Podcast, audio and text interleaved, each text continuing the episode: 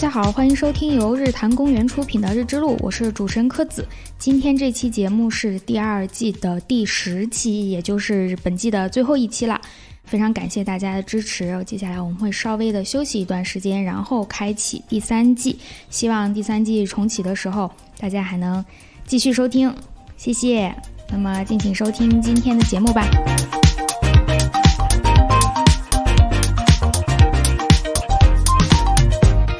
好，欢迎收听由日坛公园出品的《日之路》，我是主持人柯子。今天我们请到的嘉宾依然是 Carrie 老师。大家如果听过上周的节目的话，就已经知道 Carrie 老师是在美国佛罗里达州立大学的一位青椒老师、青年教师。上周我们聊了一下 Carrie 老师自己手里在做的项目，就是城市规划方面，主要做呃如何从空间上来促进大家的创新，促进人与人之间关系的一个拉近，聊得还挺开心的。如果没听的同学，快去先补一下上周的节目。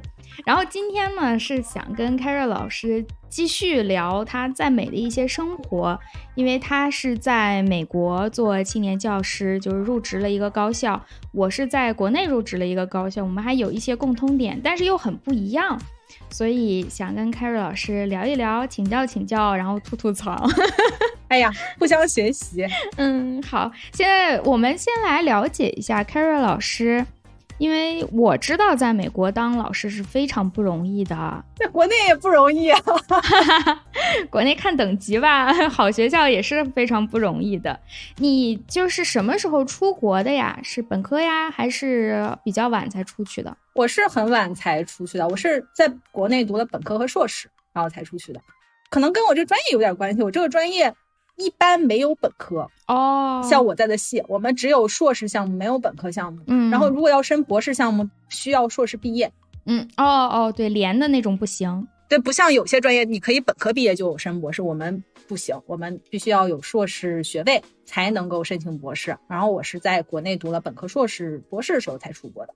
哎，那你们现在像你读博士的时候，你的同学如果他是美国人，他一般来自于什么专业呀？他的本科是什么？什么都可以。哦，其实我们专业一般没有本科，那所以他的硕士是不太限制你以前的专业的。嗯，那到博士的时候，可能要看一下你硕士专业。如果你硕士专业离得实在太远呢，可能我们也允许，但是不是特别有优势吧？嗯，就升博士的时候，如果你硕士专业是相关的专业，比如说地理呀，比如说政策呀，哦，然后如果你做交通方向，如果你的硕士是工程方面，也是比较符合的。哦，那还真什么都有哎。那你博士毕业之后，当时就想嘛，说我一要留在美国，还是说我要回国做这个教职？当时想的就是要做教职，嗯，但是去哪倒也无所谓。做教职就是，哎，我就一直想，从想要读博士之后，我觉得就是想要，哦，以后就做这个做教职，感觉没有想太多，就是一个特别。说好听了就是特别执着，说难听了 就是就是一个脑子一根筋，就是那个初中生物课本上那个单细胞的草履虫，哎呦，只会沿着一条线往前走，直到碰到了什么盐粒儿、什么外界刺激，这个它才会改变路线。那我就是那个单细胞草履虫，然后我就一条线往往前走，然后我就觉得哦，那我对吧？我要毕业了，那我就要找个教职，但是。你在哪儿找？我觉得我倒没有特别的限制。那人在美国嘛，那肯定美国这边要找一下。嗯，那其他的国家也都是可以的。我也没觉得一定要在哪儿。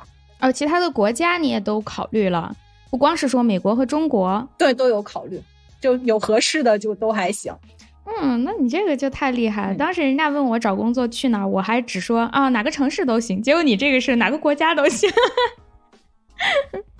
因为像我就没有考虑过说是要去其他国家了，但是你哪个城市都行，也算很开放了。因为也有很多人他就是要去某些，不说某个特定的城市，但可能就是某些区域。嗯，对对，一般人都是北京、上海，或者是自己的老家，这是最常见的两个选项。嗯嗯嗯，很少有人会考虑除此之外。但我还挺提倡大家多去不同的地方的。就这个，我觉得又和我们上期聊的内容里结合起来，就是你要接触多样性。那不同的城市，它的机会、它的文化也是不一样的。你多去不同的地方，感受这个不同的文化，这个会带给你一些冲击。那在这个冲击的同时，它又会让你思考，然后促进你进步。从我自己来说，我觉得这个特别的明显。就我是出生在一个北方的城市啊，那里的呃这个文化是特别不一样的。然后我读大学的时候是去了南方的一个城市，我当时就感受到了巨大的文化冲击，特别特别的不一样。嗯，然后但是这个让我学到了特别多，我觉得学到了。呃，南方城市的一些呃，比如说很商业的思维，对，比如说更包容的一些想法，然后之后又到了美国，当时也是在美国东北部的一个城市，然后现在是又到了美国南南边，也特别不一样。嗯，还真是东北部波士顿那边吗？啊，我是在那个华盛顿特区附近。哦，我知道了。哎，还很巧，我去美国两次开会，正好也是东北部和南部，一次是去波士顿，一次是去新奥尔良。哦，新奥尔良，新奥尔良超漂亮。对，我太喜欢那儿了啊！我好想去新奥尔良，但是现在来来来，现在不知道什么时候还能来来来，我去接你。好好，等疫情平稳了。我的十年前还没有过期，希望能用得上。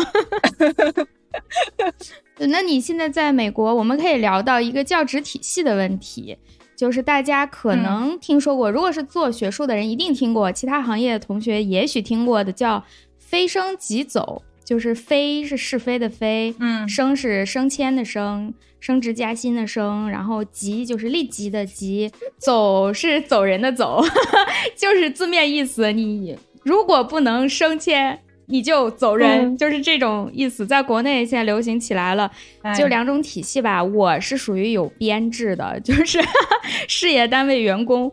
我的工作是一个固定岗位，就算我干的差，学校也不能轻易的开除我，除非我犯了错误。如果我我只是做的比较差的话，他会给我一个很低的工资，但是不会随意开除我。但是如果是非升即走的那种老师的话，他就必须在多长时间内拿到更高的职位，拿到更高的职称。如果拿不到，他就要被开除，就是很两极化的。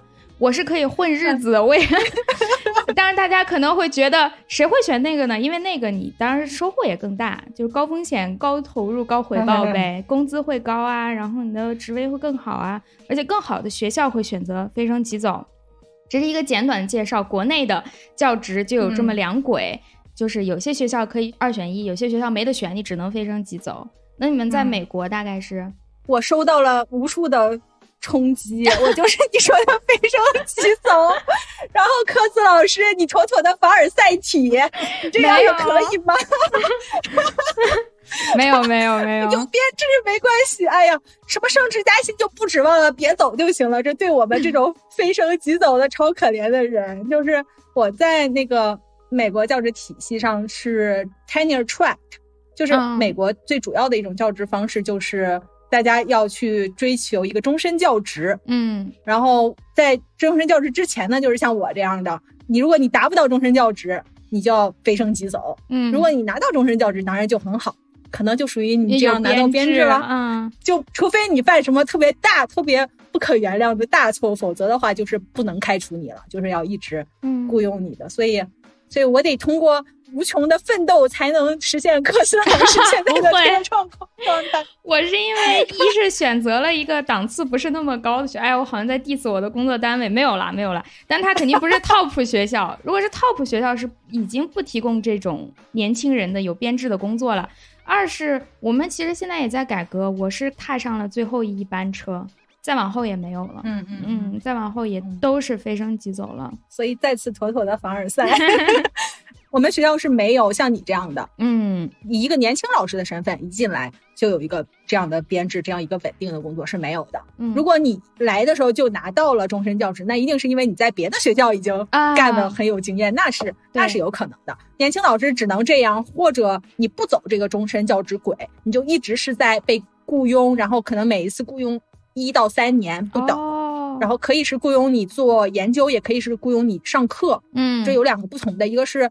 专职做研究的老师，他们一般是跟一个项目，就是哎，我这个系拿到一个大项目，哎，需要人来做，我这个人很合适，我来做。哦，那这个项目一旦结束，你接下来能不能在这做是没有保障的。当然也可以，如果你能力很强，比如说我又续了这个项目，或者我又拿到别的项目，那也可以。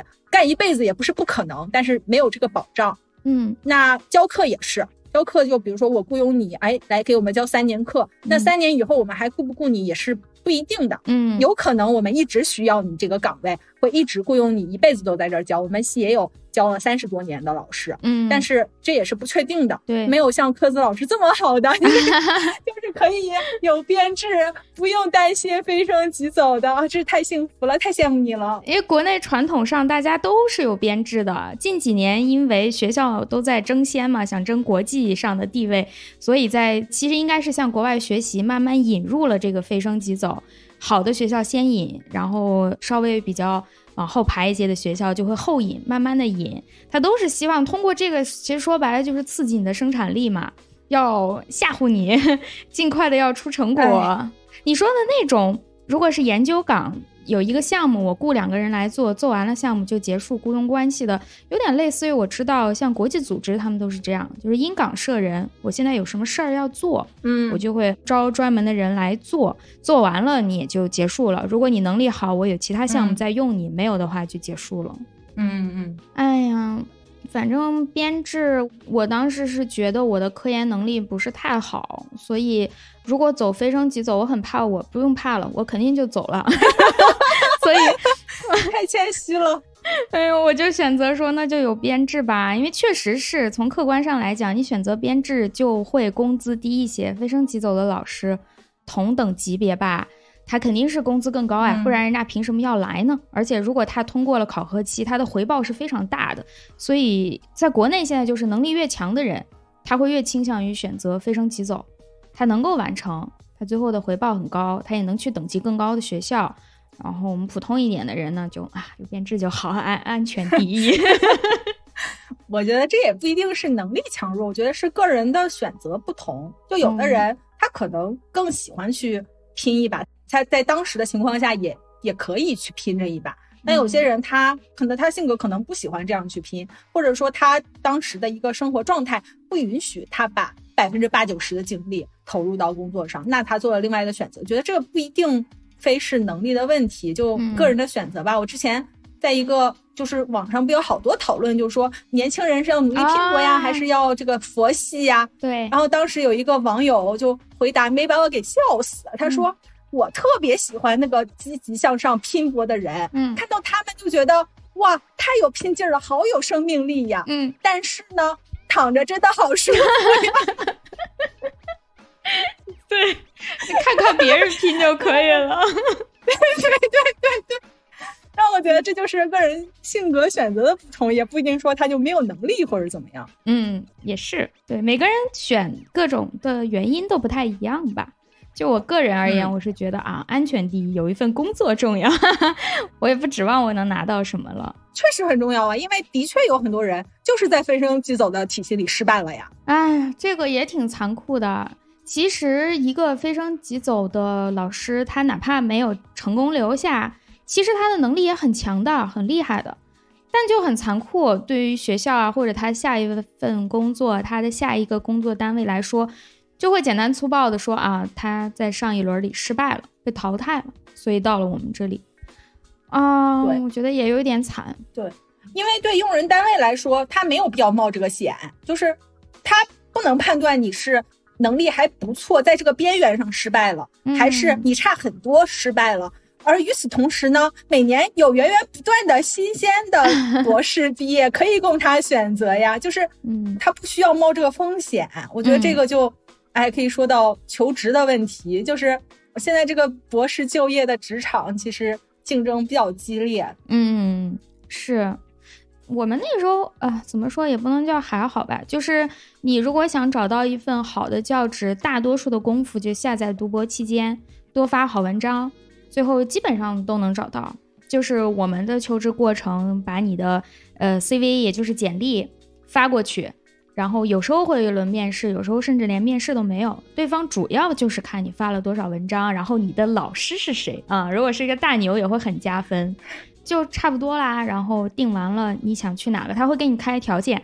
如果觉得你可以来，但是不是很好，就会给你开低一点的安家费和科研启动金。如果觉得你超棒，就会给你开很多的钱，吸引你优先选择它。你可以拿几个 offer，、嗯然后对比一下哪一个好，去上班就可以了。哇，这个也是我太羡慕了，然后 也有点惊讶。就那次还是那期你跟君浪老师聊的时候，他不也这么说吗？他说、看一下你的 CV，差不多就可以定了。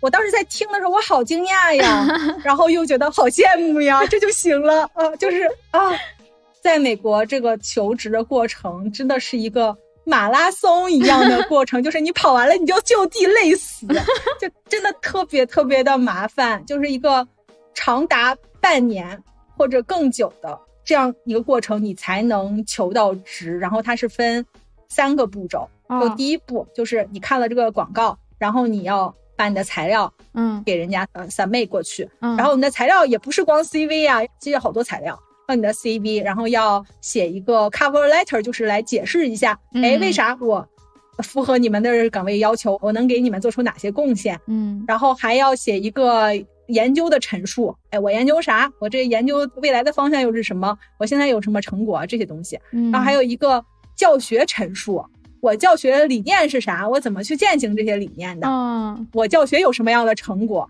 然后有些学校还有一个多样性陈述，嗯，就是现在就美国的学校它特别强调多样性，就是比如说种族的多样性啊，比如说背景的多样性呀、哦，你是如何体现多样性的？然后在你的研究里如何体现多样性？在你的教学里又如何体现多样性？有有些学校现在还要这个，就是整个一个特别麻烦的一套东西，你要准备出来。然后如果你这职业职写的还不错的话，嗯那恭喜你，你也只是拿到了一个敲门砖，你也只是过了第一步而已。嗯然后第二步是你要去呃有一个视频或者电话的面试，嗯，然后他会问你一些问题，比如说你为什么申请我们学校呀？你博士论文研究什么东西啊？未来要研究什么呀？嗯你打算教哪些课呀？你打算怎么教呀？就问一些更他们更关心的，对他们这个岗位来说特别重要的一些问题。嗯这关你过了，一般你就是最后他要选的三到五个人之一了，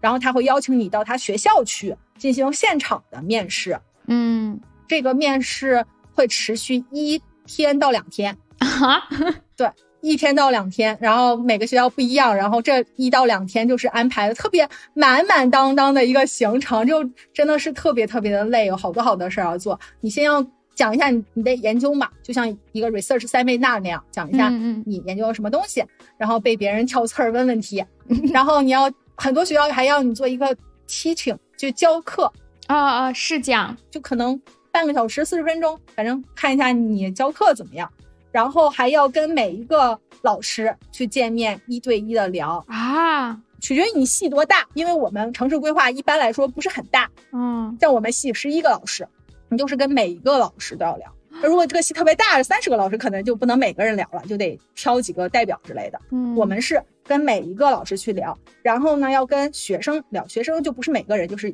一组学生，嗯可能学生代表或者什么的，就跟他们一起聊，然后要跟系主任聊，然后要跟院长，嗯然后要有一个面试，就是跟招聘委员会或者是跟全系嗯进行一个面试，相当于你那个视频面试的一个延续。哦然后你吃饭，每顿饭都是跟这个系的学生或者老师一起吃的。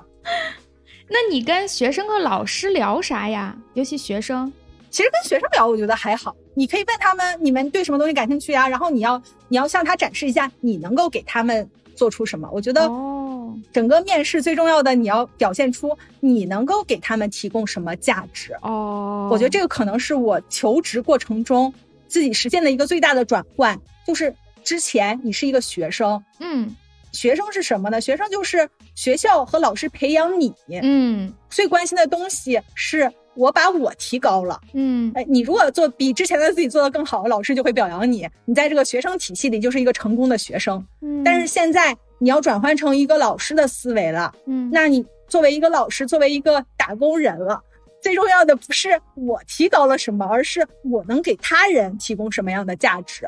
那我能够给学生提供什么价值？我能给我的同事提供什么价值？我能给这个系、这个院、这个学校提供什么价值？你跟学生一起聊，你得了解他们想要什么。嗯比如说，有的学生他想跟你做项目，嗯那你就跟他说，哎，我现在做哪些哪些哪些项目，你看你们感不感兴趣啊？是不是可以参与啊？我很愿意让你们参与的。那还有一些学生，他关心的很现实，他需要钱，他需要方顶。嗯那你是不是能够拿到方顶？你可以跟他说，我之前拿到过什么什么什么方顶，然后我接下来打算去申请哪些哪些方顶。那我拿到这些钱，我就资助你们，嗯，你们就有钱了。然后你们可以跟我做项目，可以拿到钱，然后也很好。还有一些他们会有学生组织，会有学生活动呀，嗯你可以问一下，哎，你们这学生组织是怎样的？你们有哪些活动？他说了一些以后，你可以说，哎，这个活动我可以帮你啊，或者你说我可以帮你们组织另外一种什么样类型的活动，他们会对这个东西也很感兴趣。就你要看他们的需求是什么，然后你能给他们什么。哇，哎呀，你这个说的对，我回忆了一下，我其实到现在还没有很好的转换这个思路，我还是老把自己当成一个学生，我比以前更好就可以了。怪不得有时候我会觉得有点别扭，怎么这个事儿也要让我做，那个事儿也要让我做，其实都是应该我做的哎。这也是一方面。年轻老师还是有一个自我提高，因为学校也是培养年轻老师嘛。嗯那自我提高肯定也是一部分，只是说跟之前在学生时代相比，我觉得这部分的比例是要下降很多，嗯而贡献的那个比例是要提升很多。嗯，说的对，学习了。嗯 哎，科子老师嗯，我让你猜一下，就是啊我刚刚说的在学校面试的这一到两天的这些事儿，你觉得哪个是最难的？啊，我想想啊，见同事、见学生、试讲、讲研究、试讲，是不是你会觉得比较难啊？嗯、我觉得讲你的研究和试讲你的这个教学，嗯这两个是最重要的。嗯，如果你把这两个搞砸了，你啊肯定找不到工作。对，这是你以后该工作的两个内容。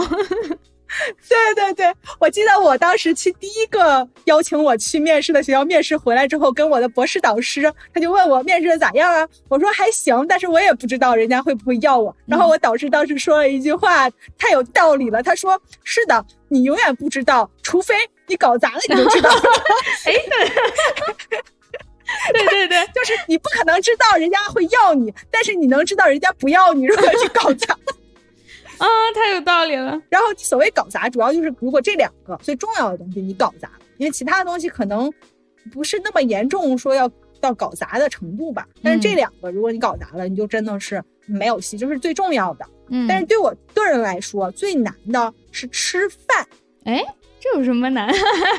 对吧？我我觉得是不是听着觉得很奇怪？这吃饭有啥难的？吃呗，长着嘴呢，对吧？吃吧。不不不，吃饭是最难的，因为你不管是讲你的研究啊，还是讲你的教学，还是甚至是一对一的谈话，嗯你是可以提前准备很多东西的。嗯嗯，像我跟老师去一对一的聊天，那我肯定会先看一下他们呀、嗯哎，这个人研究什么？他最近发了哪些论文？我往这些方面去聊，至少错不了。嗯你不说有聊的有多好吧，但至少错不了。但是吃饭就是一个非正式的聊天场，嗯，你不是光去吃，而且你主要不是去吃的，对你，主要是在一个非正式的场合，怎么能跟他们聊起来，然后让他们觉得，哎，你这个人特好啊，特有意思，能跟他们打成一片。嗯如果你还有点幽默感，让他们觉得特别高兴。但是困难在哪儿呢？如果你跟他们一对一的吃饭聊天，我觉得还好。嗯，和你一对一跟他们聊，可能稍微加点非正式的 small talk 就可以了，嗯这个还算比较容易。但是如果像晚餐的话，一般是你跟他们系全体一起去吃，嗯或至少大部分人一起去吃，就是一组人、一群人一块儿去吃。嗯然后你需要做到是在这一组人里面呢，你要是一个比较活跃的，因为你其实是主角嘛，你需要比较活跃，你需要跟每一个人都聊到天。关键是他们之间也会聊天，嗯，然后你还得融入进去，对对对，你得在他们聊的时候，你得能插上这个嘴。嗯关键是有时候你插不上，因为他们会聊一些 他们内部梗，他们内部梗，然后你你作为一个外人，你 get 不到他们在说什么。嗯他们会说：“哎，这个这个学生现在去哪哪哪哪工作了？”然后我就是问号脸，对谁呀 这？个学生我也不认识，这个学生我也不认识，他们说的那个工作的公司我也没听说过。嗯就在这种情况下，你怎么能够融入到他们，然后然后让他们觉得你能成为他们的一份子，然后能够把他们的内部梗至少 get 到一定程度。那学校安排这个吃饭环节，是不是就是在考验你的这个社交能力啊？这些，我觉得是，我觉得是，这个考验真的特别大。我觉得，那学校想的好细啊，而且会暴露出你特别多很真实的东西。嗯，其实挺好的，不一定是坏事，就是这个取决于你的同事怎样看啊。如果你的同事是非常挑剔的去看的话，这可能对你比较不利。但是很多同事其实他也不是那么挑剔的去看，他只是想。更全面的去看到你这个人和你的一些想法，然后即使你在这个过程中不一定时时刻刻都表现的那么的那个，也未必是个坏事。就是你把你真实的一面展现出来，嗯，也不一定全是坏的。对，哎，我当时有一个特别怂的事儿，特别挫的事儿，就是那个有一天晚饭结束应该是，然后我的同事他就特别好，他就开车想带我去逛逛我现在在的这个地方的当趟。看看我们这儿也是有一些灯红酒绿的，然后他就开着车带着我逛，但是呢，嗯，他开了五分钟，然后没有了啊，没没有油了，不是就没有了，就是那个当趟特别小啊，就五分钟开车都转完了，就因为我们这是个小城市，是个 college town，很小的一个地方，他带我转了五分钟就没了，我当时不应该。做出我接下来的反应啊！因为大家千万别学我，这是错误实例。然后我当时是实在是脱口而出，我说这就没了，就这点儿。然后说出来之后，觉得啊，好后悔啊，这样不应该这么说。然后我同事也特别搞笑，他接下来的反应也是特别 不是很合适的一个反应，他就说。嗯，是有点小，但是呢，比某某学校大多了。那个学校 in the middle of nowhere，就是他 diss 了另外一个学校，就那个学校啥都没有。对对对，说那个学校的位置更差，因为确实美国有好多学校，就是我们学校的位置虽然是在一个小城市，但多少还算个城市呢。那还有好多美国的学校是在大农村呀，就是出了学校就是玉米地啥的。他 diss 了另外一个学校，说比那个学校强多了。那个学校外面啥玩意儿没有，挺好，挺好。如果你俩这个对话搭上，听起来就蛮好的了。哎呀，就特别搞笑。就是这整个一到两天这么长的时间嘛，他其实是会把你很多很多方面都给充分展现出来的，是他好的方面，也是他判断和甄别你。到底怎么样的一个方面？嗯，因为有些人他是纸面上的东西特别好看，对他实际的能力不一定能匹配到。但也有些人他纸面上未必有那么好看，说不定他在博士毕业的时候没有发出那么多文章，只是一个时间的问题了，只是一个时间上他在那个时点上未必说发出了多少特别好的文章，但是不一定他能力不强。但是通过这个一到两天，非常这是一个特别充分的交流吧，我觉得是。其实更能展现出你很多你这个人真正的内在的能力，嗯，然后可以进行一个更加综合的判断，而且真的会把你任何吹牛的部分都给你抹掉，因为你像在那个纸质材料上，比如说我们要吹牛，我们可以说，哎，将来我这个要申请国家自然科学基金，嗯，你就这么一说的，但是到那个学校的时候，他们就会问你。他们就说：“哎，你不是说你要申请国家自然科学基金吗？嗯，你要申请哪个口啊？嗯，这个什么时候申请啊？跟谁合作呀？为什么你能申请这个？你之前有啥经验？就是真的会给你刨根问底，是把你所有东西给你问个清楚啊。所以你如果要吹牛的话，这是不可能的。嗯，稍微吹个百分之十还是可以的。吹大了，这个吹大了的话，肯定是会在学校面试这一步就给你戳破的。”那他们还是挺重视所谓团队建设吧，就是你跟你的同事啊之间是不是气场和你们的工作上会不会有一些可以交流的，还挺重视。国内这个真的没有，这个真的没有。据我所知的，所有学校都没有过这个环节。你肯定会去见一见人事处的领导呀，你们院长啊，你们某某主管这方面的副院长啊，等等等等。但是没有说我要去跟同事，尤其是在非正式场合。他会特意安排你们啊去认识一下，哎，这个还挺有意思的。因为在国内好像觉得，对，除非他是团队招人吧，比方说我就是围绕某一个大牛，在建设一个这种科研团队，那大牛会考虑到你跟我团队的人合不合之类的。但是，一般的单位，如果他只是为了学院招一个人，那么你个人能力达到就可以了。你跟其他同事关系如何，以后会不会合作是你们自己的事，我不会提前去考察这个环节的。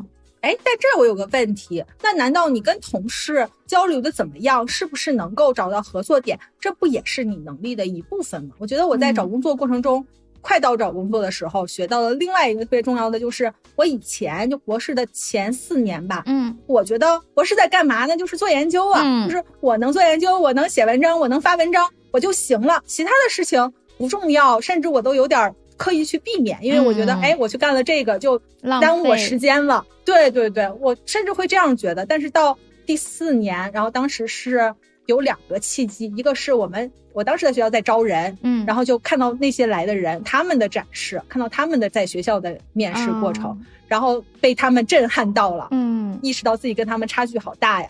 然后第二点是我那时候的学校突然招了一个。就是你知道学校都是有那种职业发展的那种中心，啊啊啊！然后但是那些中心一般都是给本科生找工作的。对。但是我当时的学校突然招了一个人，他是专门负责帮助博士生找工作的。嗯。然后他就办了一系列的这种讲座。哇塞！我跟他学到特别多，然后我才知道，哇塞，原来我们的博士培养中缺失了这么大一块儿。其实你是没有学到，说小了就是怎样去找工作。说大了，其实是整个一个 professional development，嗯嗯，你的整个一个职业生涯，你怎么去规划，你怎么去做一个职场人，这件事情是我们没有完全没有完全没有学习的。对，然后直到那个人来了，我才去跟他学习了一下。我当时我就我就抓住他的手，我跟他说：“你怎么早没来？你怎么早没来？” 真的，真的，我毫不夸张呀！但是很幸运的是，最起码他在我毕业前来了，我真的跟他学到特别多。然后我就觉得，当然研究做好发文章，这是很重要很重要的一部分，嗯，也许是最重要的。但是你做好了这个，可能也只是做到了百分之四五十，嗯，还远远远远不够。其实这个东西，你要做好教师这个职业，或者任何一个职业。他对你的要求真的是多方面的，对，你要能够做好研究，你要能够教学，你要能够跟别人搞好关系，你要能够跟人家合作，你要能够去跟学校以外的人去接触，嗯，你要能够做特别特别多的事儿，这个是我之前不了解的，之前一直都忽视，然后真的是。到最后那一年 多开始恶补，然后想啊，不能再这样，不能再这样了，一定要更全面的去发展自己。嗯，国内可能工作之后就慢慢会意识到，但是在工作之前的求职过程中，也没有人提过这方面的要求。你只是大概知道，就是中国人老话，有人地方就有江湖，你总是要跟人打交道。然后老师可能会提几句，说，哎，也还是要学会与人交流。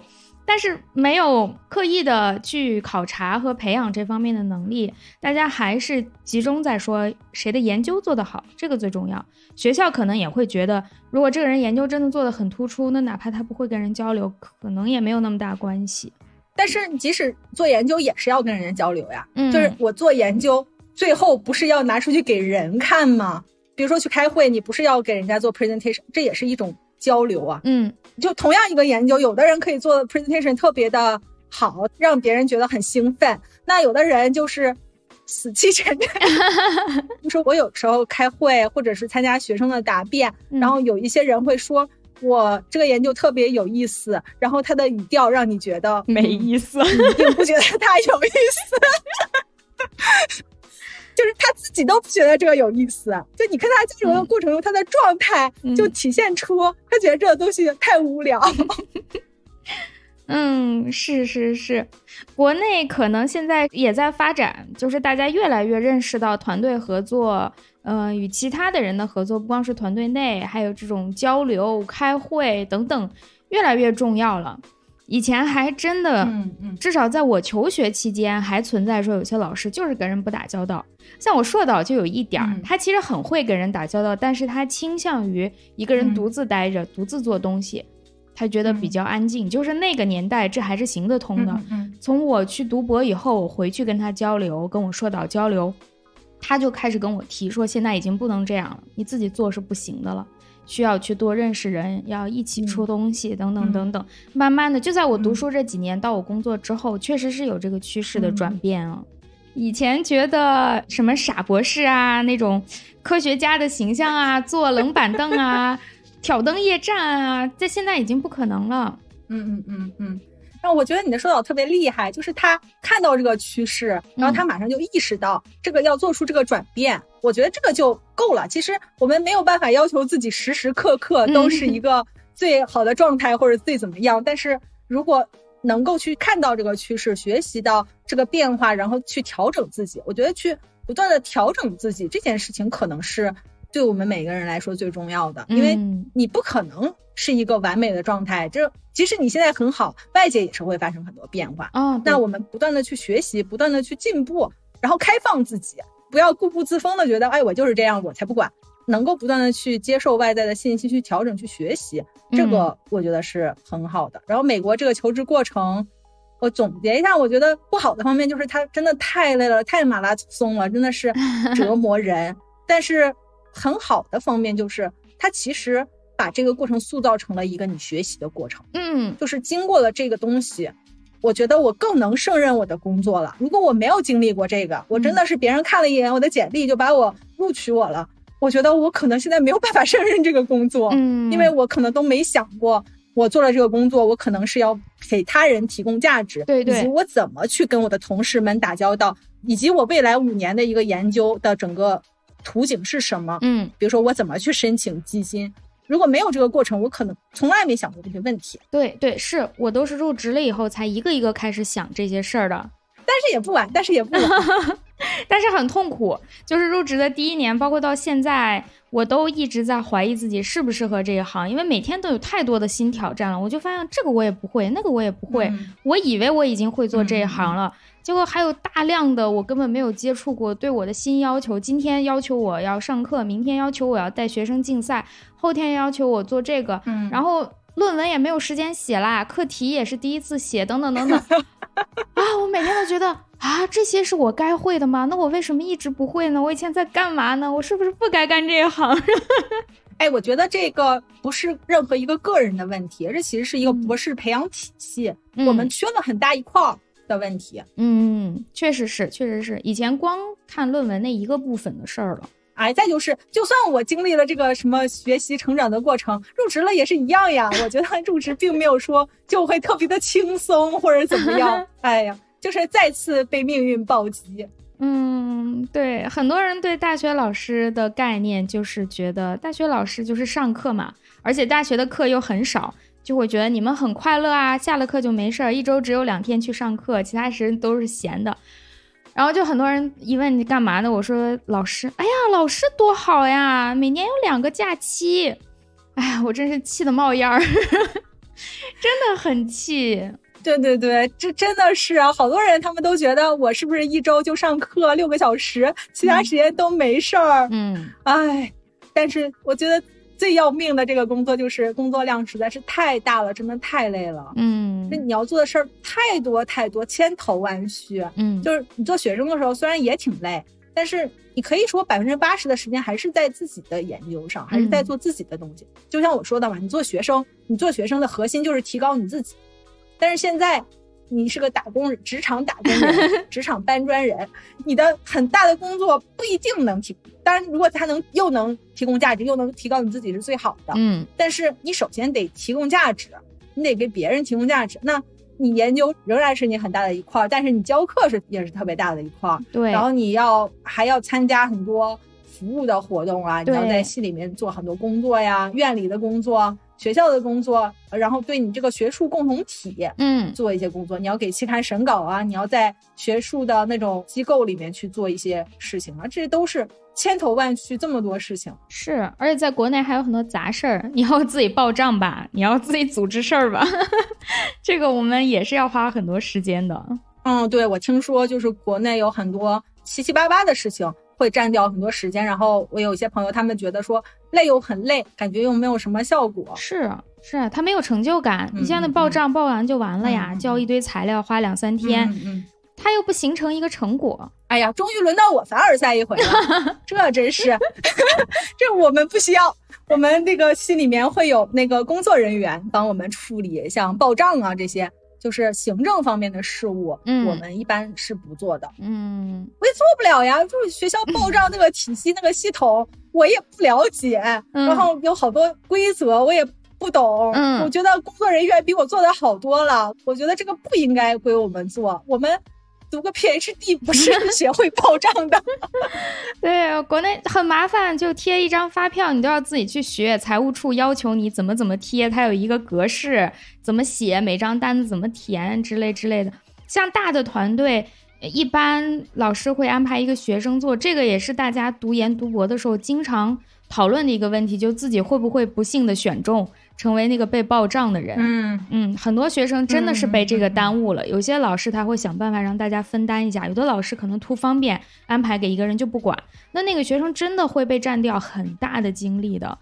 有的人开玩笑说自己修了一个马克思主义报账学，我感觉这个是个无解的问题，就是、嗯当然我会觉得老师不应该把这种事儿给学生做，但是他不给学生做，他又怎么办呢？对呀、他也没有办法自己做。嗯我觉得这是个在这个体系里挺无解的问题。然后在在我们这边这个问题不存在，因为嗯会有专职的人员去做嘛，然后老师也不用做。老师既然不用做，就更不需要去让学生做了。对我们是像我这种青椒还没有自己的学生，就是硕士博士的话，我只能自己做。大团队他找学生做，还有一些老师就他意识到这个问题了，与其让学生去做，不如多花一点钱嘛，我雇一个人，以老师的名义去雇一个人为我们团队报账，把学生和自己都解放出来，有吧？大家就是自己想办法解决，自己找自己的方案。嗯嗯嗯嗯，能解决也是挺好的，但是这又是一个他得有钱的问题。嗯那对我们这种青椒来说，可能也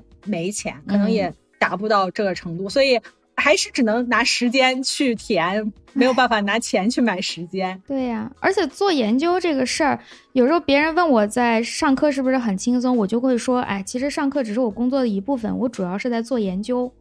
然后话题就进行不下去了，因为不做这一行的人，他不太能理解做研究是多大的一个工作量，就觉得那就跟他嗯朝九晚五上班一样呗，那有啥呀？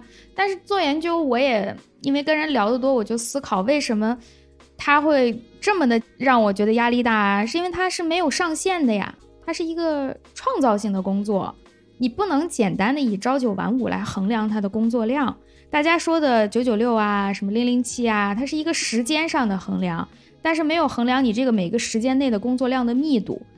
科研是哪怕只做两个小时，那个对人的消耗是极大的，而我们又不可能只做两个小时，嗯，经常是只要你的有时间，你就坐在那里在思考、在写、在修改。我不敢说比人家九九六辛苦，绝对是不差的，绝对不比九九六轻松的。对，而且你是很难说，我下班了我就不去想嗯，这个事情，就是你一直在想的一个事情，你可能半夜都突然又想起来了，然后一晚上都睡不好，哎，就是它会一直占据你特别大的一个思想空间的一件事儿。我觉得这是上班之后，我觉得我之前做噩梦也想不到 这个工作的工作量会是这么的大，就真的是太累了。嗯，就我之前读书的时候，我是个什么人？我是一个打了满满鸡血的人。就我觉得没关系啊，我就是很爱学习，我就是很爱做研究，嗯我就是可以每天工作，嗯没关系，我特别喜欢这样。然后我也不怎么太出去玩，我就觉得没关系，我就做这个东西，我就很开心了。嗯当时比如说我有朋友，他们就在微信剖一个照片说哎周末了，他们做了一个冰皮儿月饼，花了半天时间做的特别漂亮。嗯当然很漂亮啊，但是我内心又会说，哦，半天时间就做了这么几个吃的，哎，太浪费时间了。有这时有这时间，我不如去看三篇论文，太浪费了，太浪费了，我不要嗯啊。然后那时候那个同学他们聚在一起，比如说要讨论工作生活平衡啥的，嗯当然我也会讨论，但是我。内心里其实觉得这个事情对我来说不重要，因为我觉得我不需要平衡，我就是百分之八九十都工作也没关系，我就是热爱工作，嗯，结果工作之后，我觉得哦，命运真是哎，对社会大意狠狠的了，给了我个暴击，发现原来我没有办法这样。就是我工作第一学期还行，第二学期我就觉得特别累，然后就有一点儿初期的职业倦怠症的感觉。嗯而且我不是因为不喜欢这个工作，其实我特别喜欢科研，也特别喜欢教学，嗯，但是就是每天你要花这么多的时间在这些事儿上，对，你就有一种把你喜欢吃的东西给你每天光吃这个，然后给你吃特别多，给你撑的要命，是，然后有一天你就觉得啊恶心了，再也不想吃了。对呀、就是从那儿以后，我觉得我就有做出一些调整，然后现在状态就会好一些。嗯，但是这个真的是我工作之后做了一个可怜的打工人才意识到，原来 原来我也会这样，原来就是大家都会这样。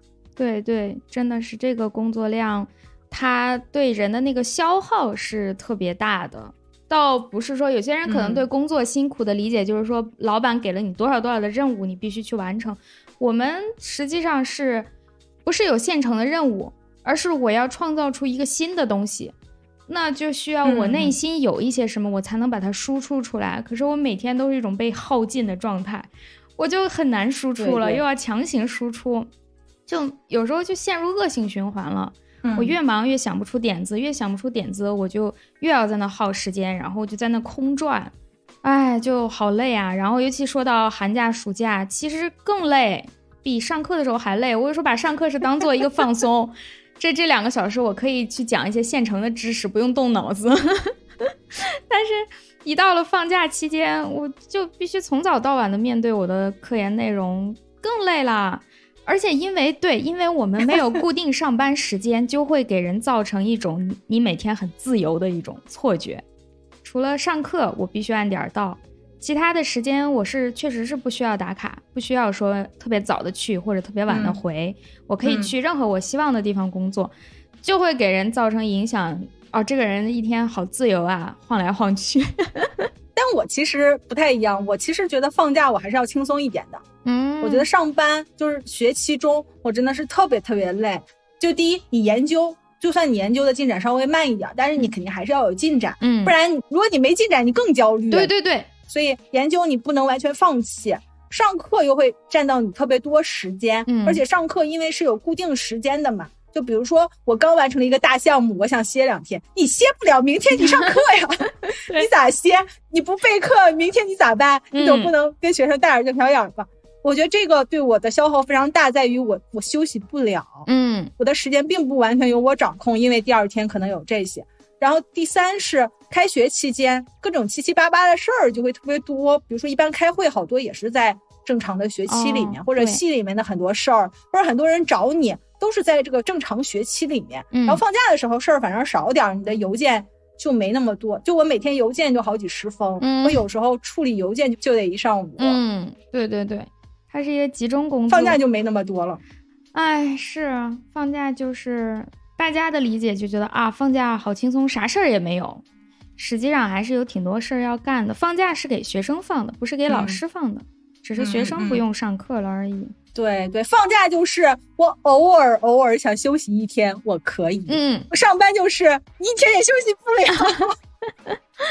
对我们是没有周中和周末概念的。我哪天有事儿，我哪天就工作，而且往往是每天都有事儿的。对，都不是说你哪天，你要说哪天有事儿哪天工作，说的好像咱也是一周能放两天，而且还能自由安排哪两天，嗯说的好像也挺好。不是，根本不可能，一个月能休一天，都已经顶天了，我觉得。如果说从早到晚完全轻松的那种休的话，真的差不多一个月一天吧，顶多了。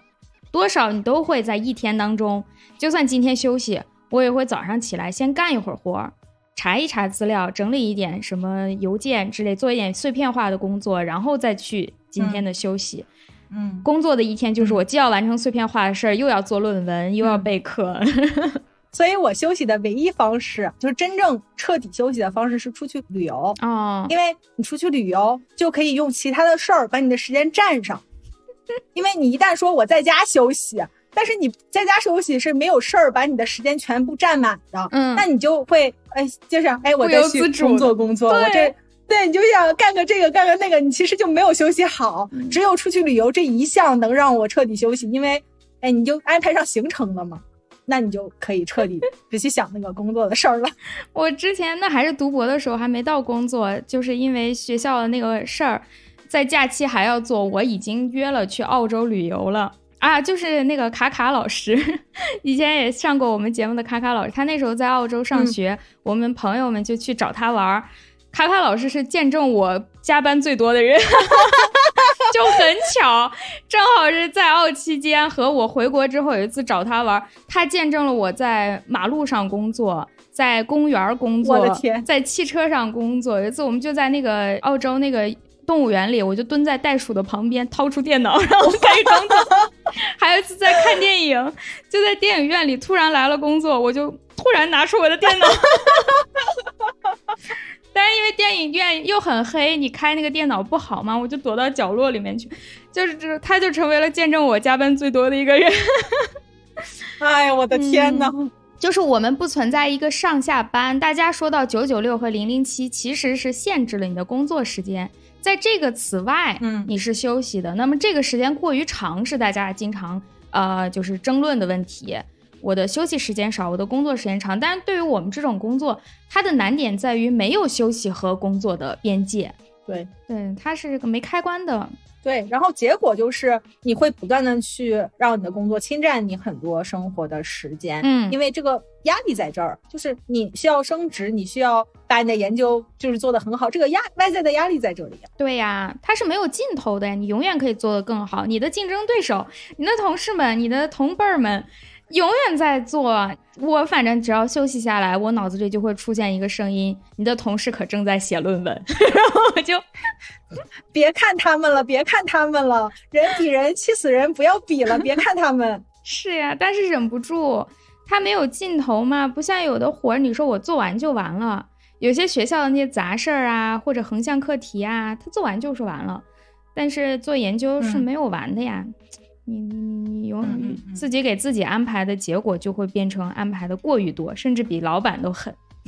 对，哎，但是也有一个好的方面，我觉得就是咱也别彻底进入咱们日之路传统劝退环节，把大家都劝退，对吧？咱咱也要说说好的方面。我觉得好的方面就是咱们做的东西是为自己做的。嗯，你提的问题很多是你自己想要去研究的问题，虽然不完全因为你需要拿 funding 什么，但是一定程度上。还是我们感兴趣的问题是，然后第二是你做出来的任何成果是你个人的成果，对，就是当然也是学校的成果，但也有你的名儿啊，这你大名挂在上面的，对，以后即使你不在这个学校了，它永远也是你个人的，对对，非常重要的成果。但是如果你在一个公司里工作，除非你做到特别高级的，嗯，高管的那种层面，你可能说这个项目是我的成果。但如果你是比较普通的工作人员的话，你做了一个东西，完全是为公司做的，嗯，对你自己来说。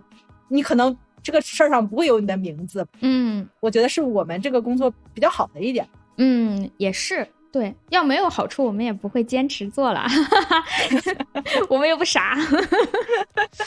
那你觉得还有哪些好处？咱们说点好的。好处当然啦，就是虽然压力大，但是时间确实自由啊，这是我最最看重的一点。就是我确实不需要朝九晚五打卡，我可能会规定自己，不是规定了，就是我自己在家，也许我会写论文写到凌晨，然后第二天睡到十点，然后十点再起床开始第二天的工作，或者说我第二天很早就醒了，我六点就醒了，五点就醒了，我就开始工作，工作到四点我不想做了就结束了，就是我可以自己给自己做一个安排。如果在单位这就不行啊，你哪怕今天状态不好，你也必须去上班，必须完成工作。嗯，状态很好，你说我凌晨还想做点啥，你也没啥可做。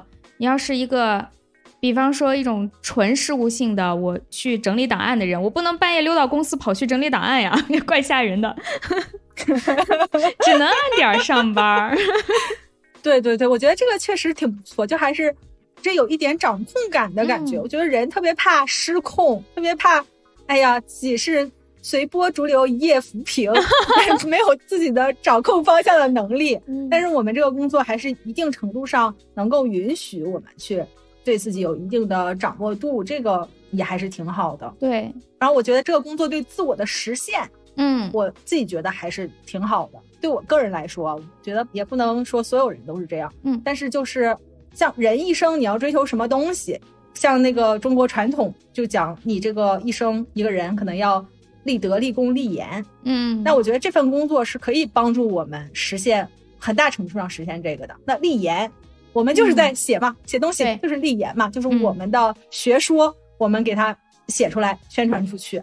那立功就是你的现实意义。像我们做社会科学的话，你肯定是有一个现实意义，嗯，你肯定是能够对指导实践、指导政策有一定的作用的。特别是如果我们能够实现跟这个政策制定者进行合作，嗯直接的产生一个作用，我觉得这个也是你可以觉得非常满足的一点，因为你你学到的东西真的应用了，能够帮助到一些人。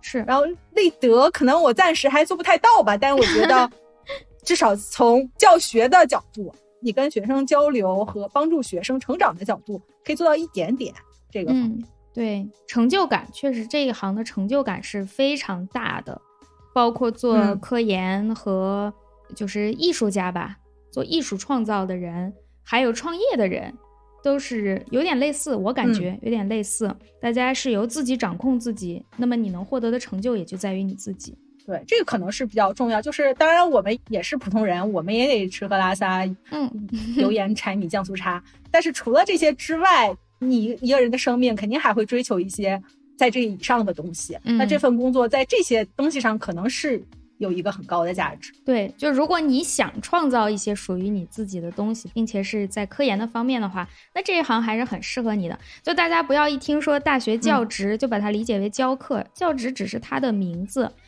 主要的还是在研究这边。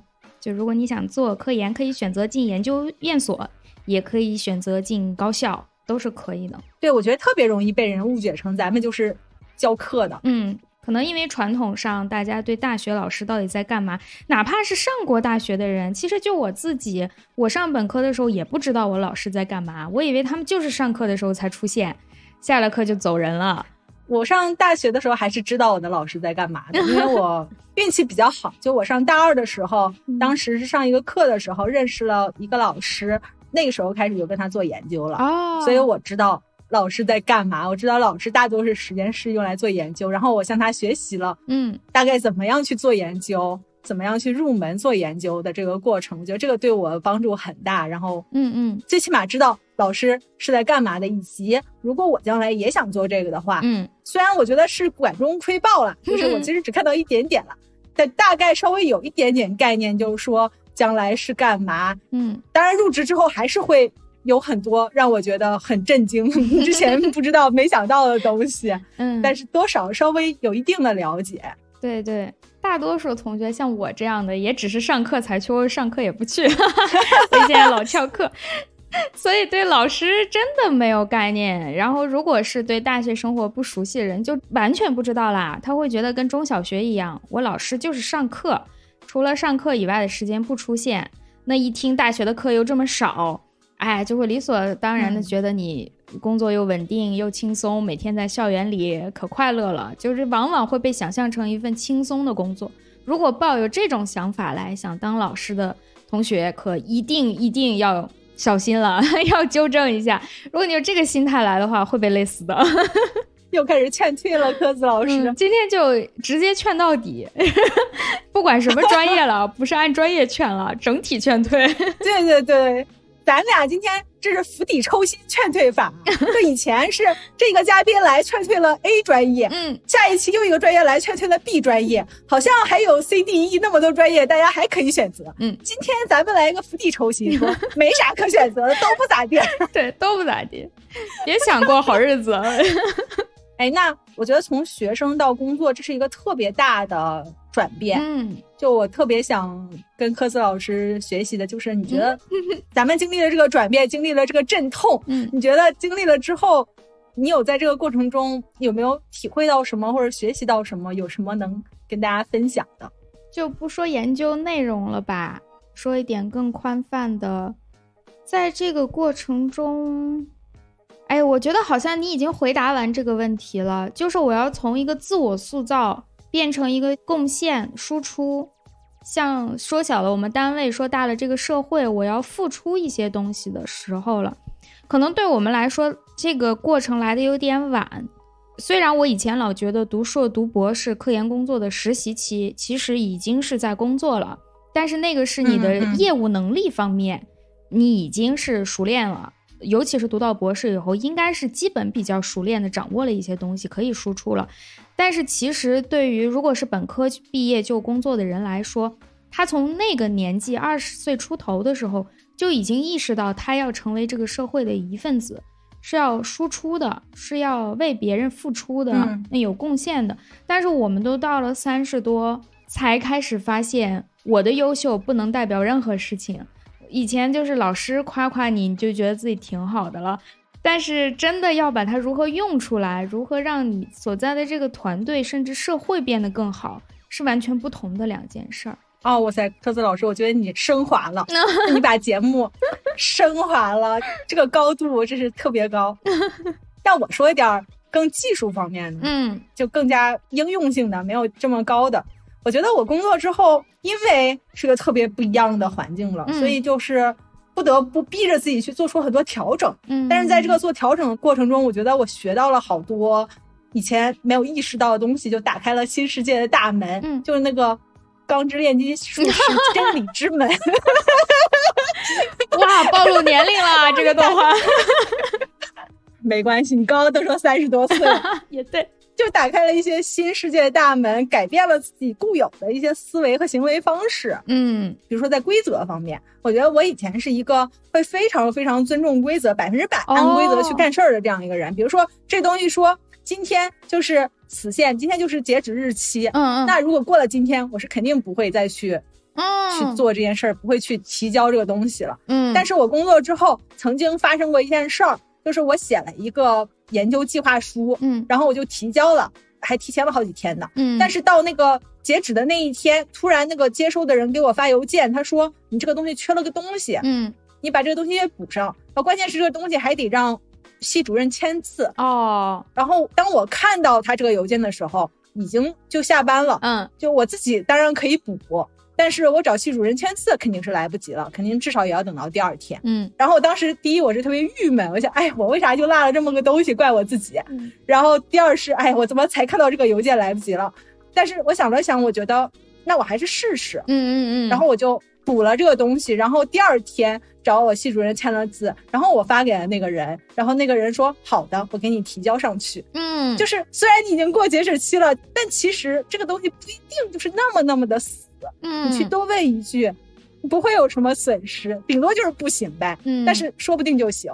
我觉得这个是可能说起来很简单，但是我真的是，我真的是三十年，我真的活了三十年才知道原来还可以这样。然后我现在我就会觉得很多事情不要自己给自己限制，说这个就一定是这样，没有任何机会。嗯很多机会你要去尝试，才有可能会有。对对，嗯、你说的这点我也感觉到了，确实是以前我们一直是学生心态，就会特别守规则。尽管有些规则我可能嗯会破坏，比方说上课迟到了这种小事儿，但是 大体上，因为学校啊、你的家庭啊给你的要求是很明确的，他说了什么事情怎么怎么做，你只要一对一的点对点，你对你的老师、对你的家长达到他的要求就可以，所以挺好遵守的。大家也倾向于遵守。如果是很不遵守规则的人，可能也读不到博士，都是一些老实人。嗯，工作之后就会发现，社会是社会，人和人的关系是很复杂的。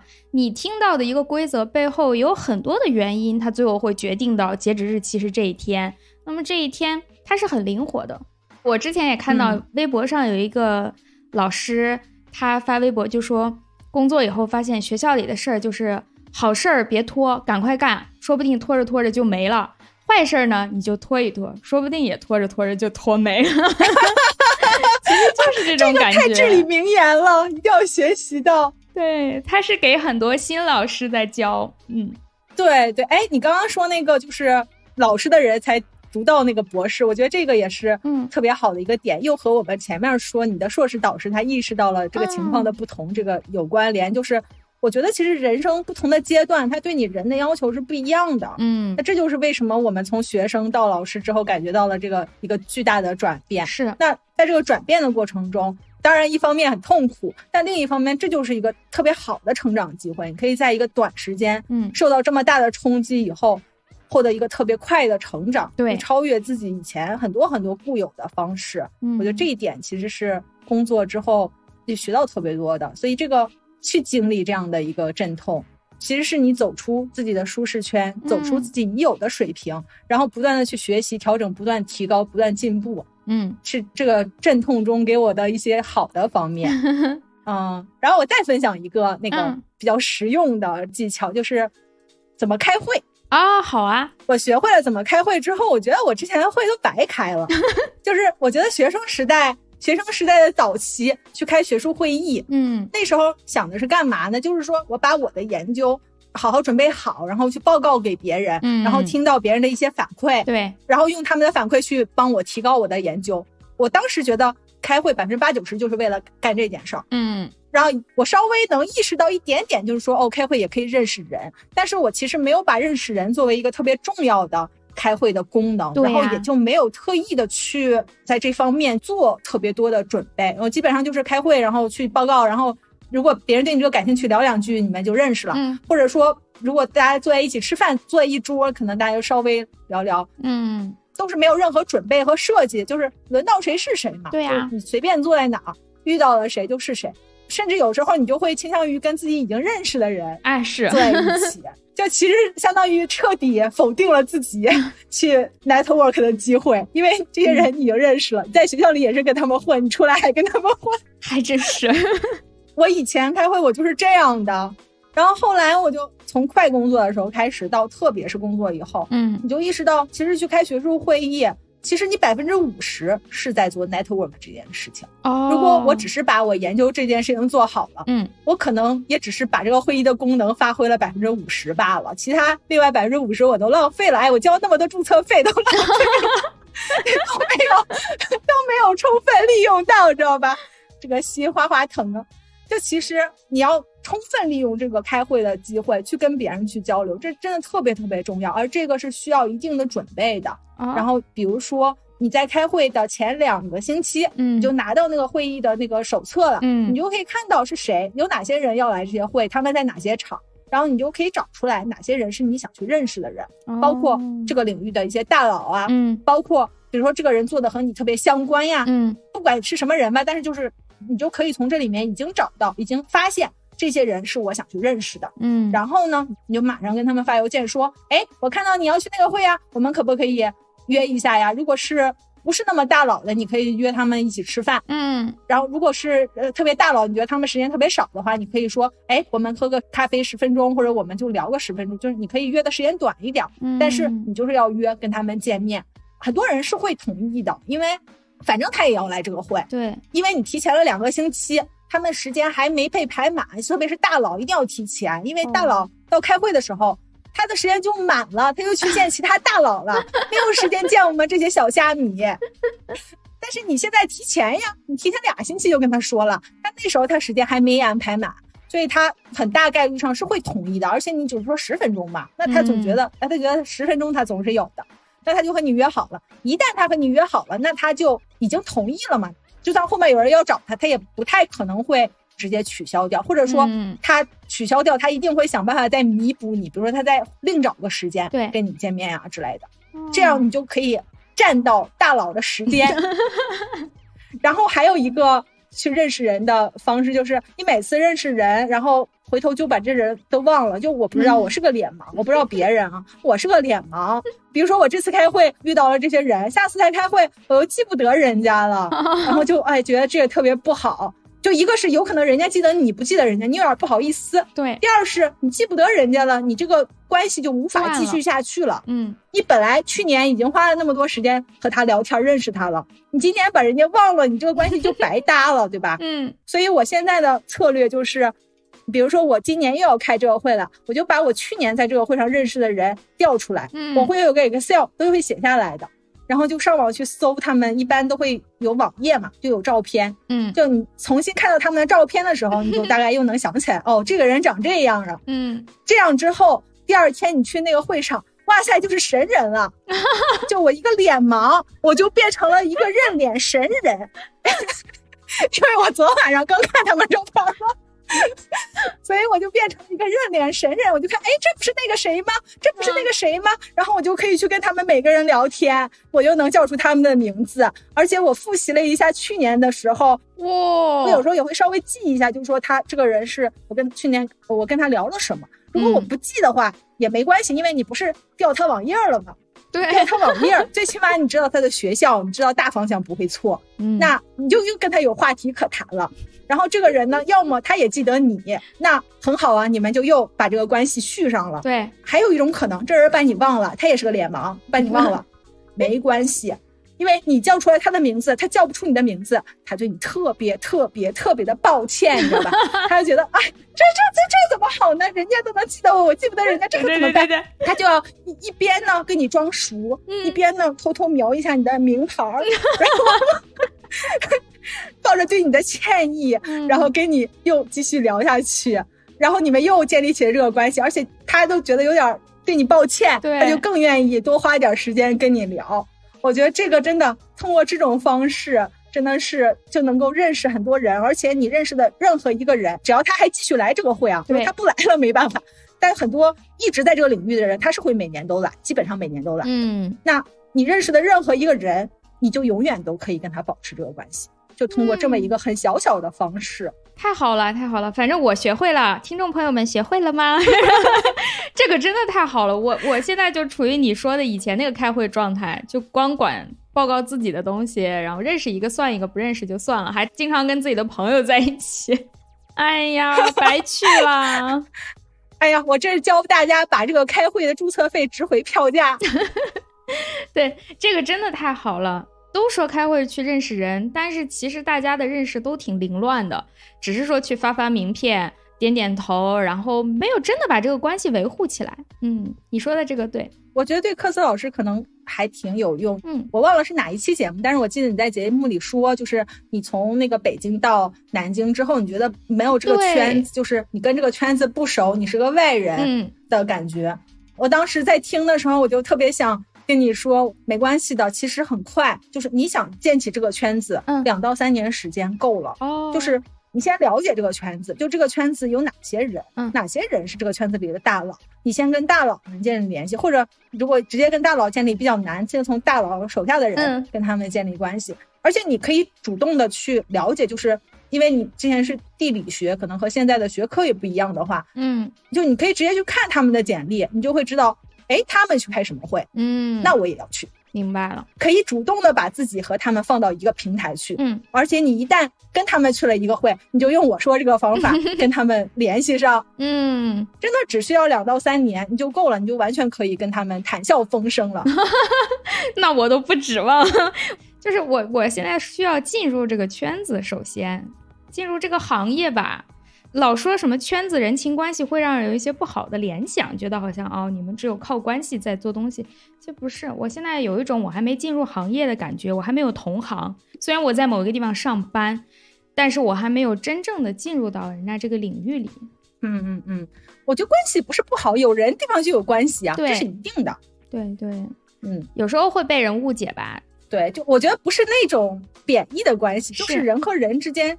正常的、真诚的交往的关系。嗯，好，我学会了，不是还没有学会，但我听懂了，我以后会试的，试到我学会为止。哎，谢谢凯瑞老师，还有什么需要教我们的吗？这期节目好像可以进入尾声了。嗯，再总结几个我自己感受到的吧。我觉得这个都不一定是学术，都不一定和学术有什么关系。嗯，就是我觉得见证我自己还有周围很多人的。成长之后，我感觉一个人一个几十年能够持续的去追寻一件事情的这个努力，真的是特别特别珍贵的，特别特别厉害的一点。嗯，可能我们的教育体系里面有一点，呃，不知道我说的对不对，但是好像我感觉就是我们会觉得智商高、聪明特别重要，嗯，但是努力。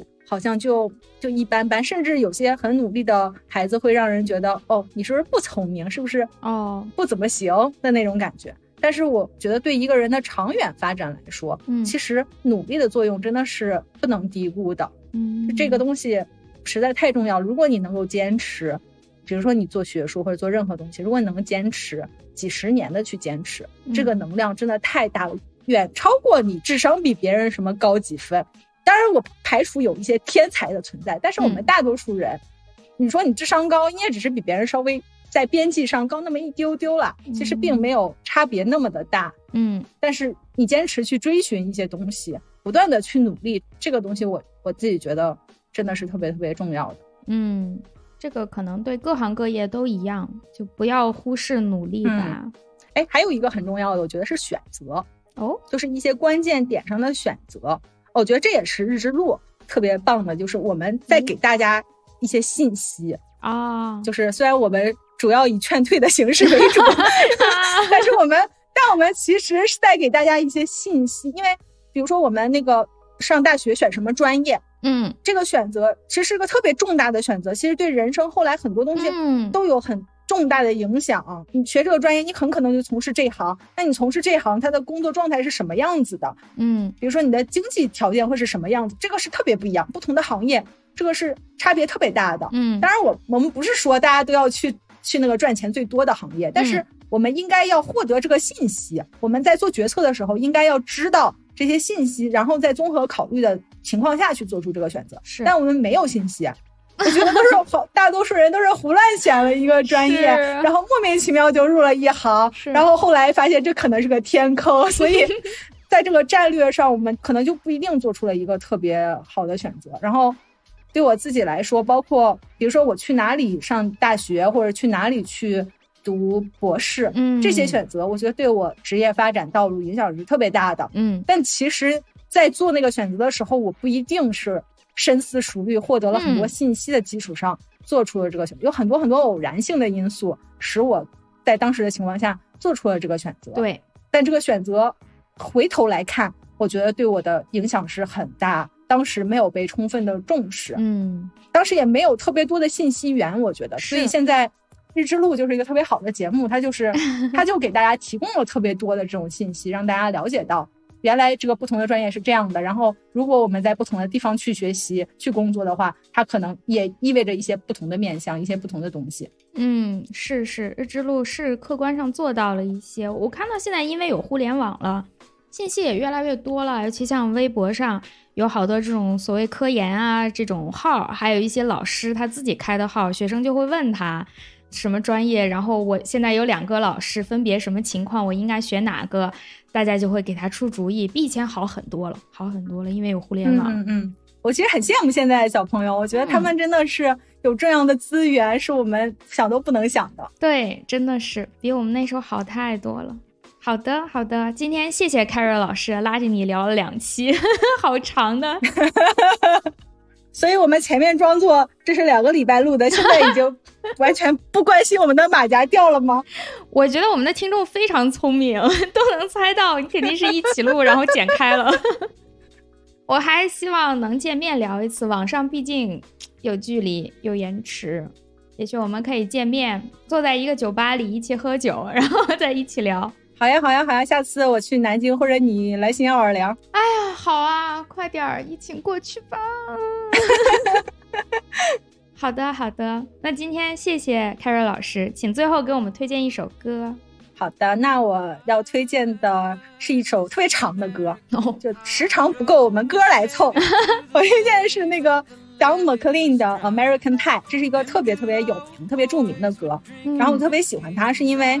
它其实是一个内容特别丰富的一个歌，嗯你可以从非常简单的旋律的角度上去欣赏它，你也可以从它的内涵里面去欣赏它。好像有好多人去研究这个歌哦，它表现了一个美国的这种文化的缩影啊，宗教方面的很多内容啊，美国五六十年代的一些历史的事件呀，哦，据说都浓缩在这首歌里面。然后我觉得这个。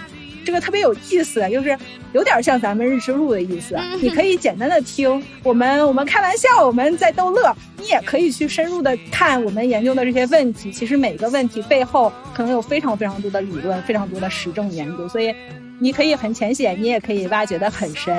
啊，这是我比较喜欢的一首歌，然后特别有美国的感觉。然后在美国读书期间。比如说做研究很郁闷，然后就哎呀出去外面阳光明媚，听上这首歌，然后去徒步一下或者去做个运动，然后就会觉得心情特别好。嗯，然后就这首歌送给大家，希望大家喜欢。我唱一下那个最经典的那个那个那个那个高潮部分。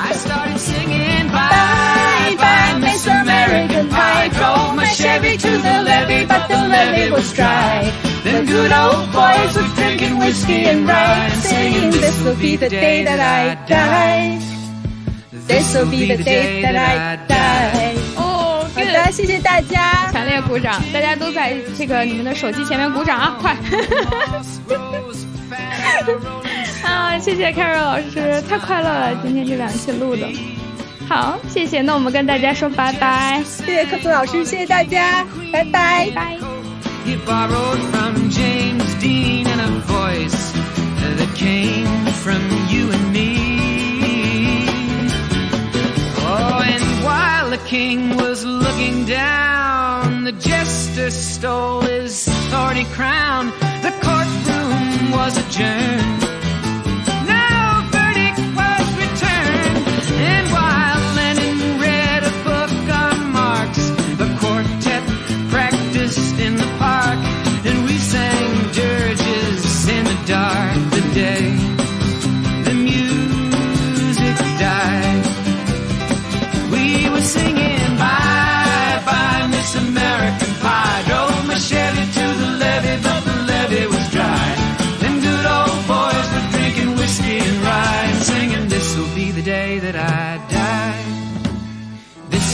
day that I die.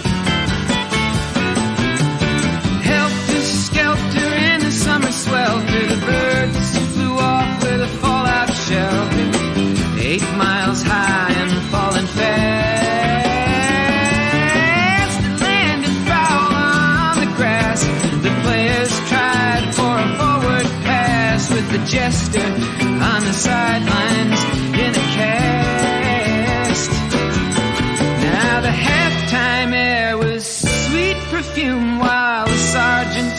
played a marching tune.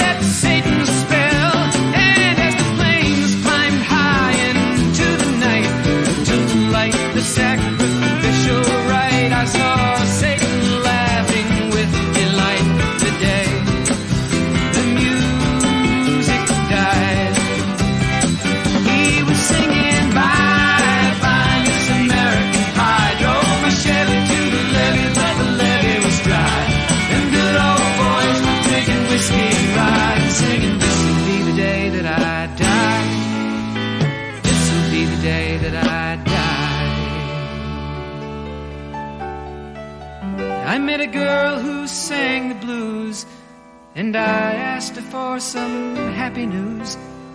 But she just smiled and turned away. I went down to the sacred store where I'd heard the music years before. But the man there said the music wouldn't play. And in the streets the children screamed, the lovers cried, and the poets dreamed. Not a word was spoken. The church bells all were broken. And the three men I admire most, the Father, Son, and the Holy Ghost, they caught the last train for the coast the day the music died. and they were singing, Bye, bye, Miss American Pie.